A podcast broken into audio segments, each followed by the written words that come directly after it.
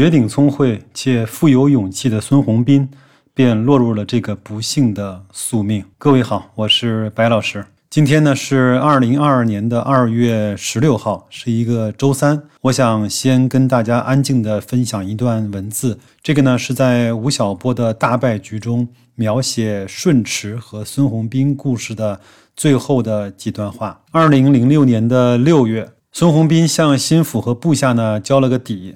他已经将家里的所有存款都陆续垫进了公司，其中一张信用卡仅剩下两位数，资金的刚性缺口达到五到六亿元，而负债呢是三十多亿元。仅就根据天津市场而言呢，所售的房屋已经全部的售罄了。但手中剩余的项目却迟迟没有能力启动，有一些啊，甚至连拆迁都没有做。事实上呢，顺驰啊，已经到了弹尽粮绝的地步了。在这一年的九月五号，孙宏斌与香港的陆进基建公司签署了股权转让的协议。根据有关条款，顺驰中国呢被分为三个部分。顺驰 A、顺驰 B 和凤凰城的地块，陆进基建呢联合体分别获得了顺驰 A 百分之五十五的股份的认购期权，行使价格不多于五亿，有效期为六个月；顺驰 B 百分之五十五的股份的认购期权，行使的价格呢不多于四个亿，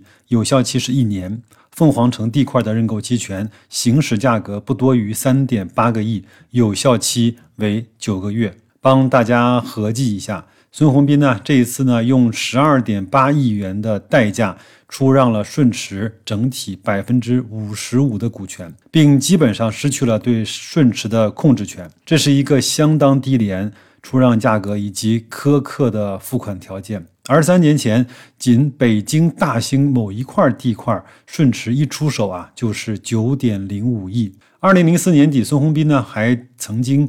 底气十足的算账说，顺驰手中啊拥有上千万平方米价格合适的土地，如果按照市场价格转手，光地价就净赚了五十个亿。在正式的签署协议的仪式上啊，孙宏斌对满脸笑容的陆进基建的董事局主席啊单伟豹淡淡的说了一句：“你买了一个便宜货。”这就是真实商业世界的真实故事，这就是地产商在资金链出了问题之后交出的嗜血的筹码，这就是如果一味求快、不想着活下去的地产公司在寒冬来临的时候最终的结局。那我们今天呢，就进入到正题啊，前面有一篇文章啊，在网上。火爆的被分享，就是万科的董事局主席郁亮在内部的会议的发言中啊，说地产呢已经正式进入到了黑铁的时代，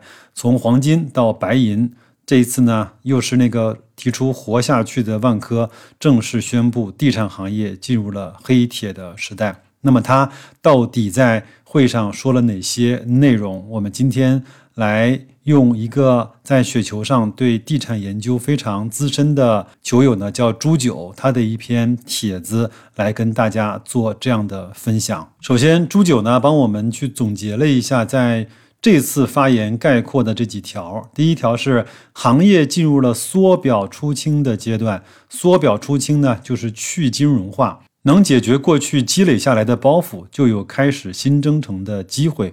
包袱甩不掉，就活不下去。关于缩表，如果各位不是很明白的话，可以去网上查一下什么叫缩表，进而呢，你可以再了解一下美联储为什么一说缩表，全世界都为之抖三抖。第二，新发展模式呢，可以概括为一个中心，三个基本点。一个中心就是解决老百姓居住的问题，三个基本点或者是三个基本抓手，分别是房住不炒、租购并举和人地房的匹配。第三。两个重大的变化是市场分化会越来越明显。第二是行业的规模开始萎缩，更高质量的投资呢，要从过去的这种均匀和分散式的投资呢，转为向市场表现更好、团队操盘能力得到证明的地方集约化的去投资。第四，组织方面一盘棋建设，面对业务的此消彼长，组织要精简适配。第五，行业到了黑铁时代。怎么重新找到锚定点？收入呢，肯定是大幅的下调，福利、补贴等等，要跟黑铁时代啊相适应。从黄金时代过来，必须在这个时点上一步到位，建立新的锚定点之后再出发，否则啊，你就摆脱不了黄金时代的惯性。第六，面对呢已经是百分之十左右微利的行业，房地产过去的每一个环节都可以外包，每一个环节外包出去之后还能够赚钱。那么，请问的是，今天还能做到吗？所有的工作都假手于人，每个人都要赚百分之十，我们肯定没钱赚。所以万科要流程再造。第七，人的方面缺少的是到底所谓的是能力呢，还是工作好的态度？第八。机制方面，行业发展到今天，已经无法给出超过别人的金钱激励，而且只为了金钱激励的人，也不适合在黑铁时代的行业中工作。万科能够提供的机制呢，是事业的舞台、发展的机会，而不单纯的是给钱。第九，最重要的是八个字：节衣缩食，战时氛围，一切工作都要围绕打仗进行。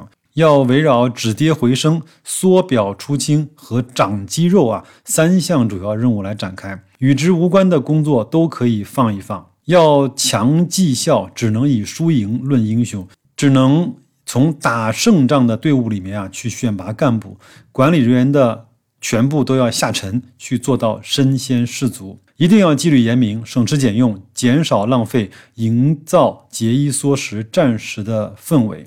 第十三个要求：做专业高手、全能冠军和长跑圣将。做专业高手呢，告诉我们不能够满足于做业余的好手，我们不要和自己的过去做比较，也不要和同兄弟做比较，而要与行业中的标杆去做比较。做全能的冠军，靠一招鲜吃遍天的时代已经结束了，现在要开发、经营、服务并重。这也是万科新的铁人三项：做长跑圣将，长期坚持，长期坚守，做正确的事，不违反纪律，才能够让我们打得特别好。这个呢，就是郁亮讲话的这种呃精髓的提炼。我看完之后呢，我脑海中不说别的，我只有一个想法。在我脑海中，第一闪时间就闪现了出来，就是说，在碰到问题的时候呢，万科以及郁亮这个公司啊，它首先做的就是三个字，叫朝内看。他没有去抱怨，没有去说竞争对手，没有说政策不好，而是说我们要怎么样？我们要更艰苦，我们要更努力，我们要更棒，我们不能够一招鲜，我们要做全能冠军，我们要活下去，我们要节衣缩食，战时的氛围。就单凭这一点，我认为万科在这么多年的这种啊风风雨雨中，市场的波动和政策这种回旋中，已经做到了对自己知根知底，已经做到了把最坏的情况想到，做好了最坏的打算。在我的印象中啊，美美的市场波动，也只有这样的人才能够活下去。那我们下面呢，来去分享朱九老师啊，他。在文章里面的看法，他说汇总一下核心的思想呢，就是在房地产开发进入新的时代之后呢，都要从组织架构、管理机制和指导思想、盈利模式和企业作风、做事心态上进行全方位的调整。万科呢认为，不能够快速调整、尽快适应新的时代节奏，就无法活下去。文中呢，我相信很多人关注就是那四个字，叫“黑铁时代”。这个呢是一个新的名词。在二零一二年那一年呢，整整十年前，郁亮呢就正式提出了白银时代的概念，标志着黄金时代全面的落幕。我们也可以认为，在二零二一年，房地产的白银时代就正式结束了，而且也没有青铜时代的过渡，直接进入了黑铁的时代。这个呢，是与与之前很多人谈论的房地产呢变成制造业是一致的。我们来简单的去回溯一下，什么是黄金时代和白银的时代？黄金时代呢，是一九九八年到二零一零年，依托的人口红利和供应不足之间过于庞大的缺口。导致呢，呃，价格突飞猛进。这段时间呢，房企只要有地，就是赚多赚少的问题，卖得慢反而可能赚得多，这是真正的躺赢。白银时代呢，根本的原因呢，是由于土地增值税的严格征收。从二零一一年到二零二零年，各个房企呢，纷纷加快了周转的速度，靠资金的效率赚钱。在这个期间啊，习惯躺赢的港资房企啊，基本上全面退出了主流市场。机制更为灵活的民企掀起阵阵的狂潮，在前四位的房地产的企业中啊，一个纯国企都没有。在白银时代，赚钱靠的是个快字，牺牲的是一定的利润率，靠规模的大幅度提升来去确保最终的利润总额。但是呢，规模过快的增长带来的问题就是人力储备和管理的能力呢严重跟不上。于是，各个房企啊就采用人海战术和外包合作，用数量呢来去弥补质量的不足。无论是在项目、区域、总部，都是机构臃肿、效率低下、人浮于事的情况比比皆是。我说到这儿呢，我相信各位的脑海里一定会出现几个代表性的地产商，对吧？某大、某源，对不对？郁亮呢在文中啊所说的种种导向，都是针对这种长期形成的弊病的。在有足够的金融杠杆支持的时候呢，经营可以粗放，靠杠杆了来弥补跑冒滴漏，来抵御高成本运营的压力。但是在利润率被压低、杠杆大幅度降低的黑铁时代，开源被限制了，就只能够依靠节流了。白银时代目标是规模，黑铁时代目标只能是利润。事实上啊，不仅是万科。很多企业都在年初重新调整了自己的管理架构，指导方针呢与万科大同小异。在经过2021年下半年的残酷洗礼之后，收缩成为绝大部分房企的经营主题。大块捡金子的时代已经彻底结束了，以后的金子呢要慢慢淘。房地产趋于制造业，指的不是利润率，而且包括在经营管理上向制造业全面的学习。把事情做得更加的精细，把成本控制到骨子里。郁亮呢不止一次的提出啊，我们要向格力啊，要向美的这样的制造业去学习。其实他早早就看到了今天，习惯大手大脚花钱的房企要过紧日子了。这对上下游企业来说并不是好消息。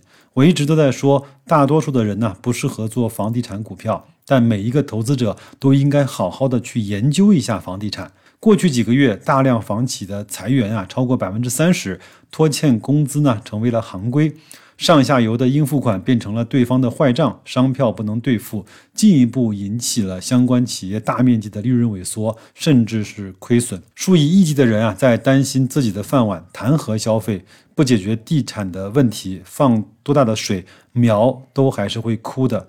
只有树呢，可能会活得好一些吧。在黑铁时代，我们不仅要对房企重新的审视，也要对其上下游的各个行业在经营逻辑和运行的周期上重新来调整研究思路。原来我们当做一个定理一样的东西，现在逻辑破了，如果还是刻舟求剑的话，那么将会是非常危险的事情。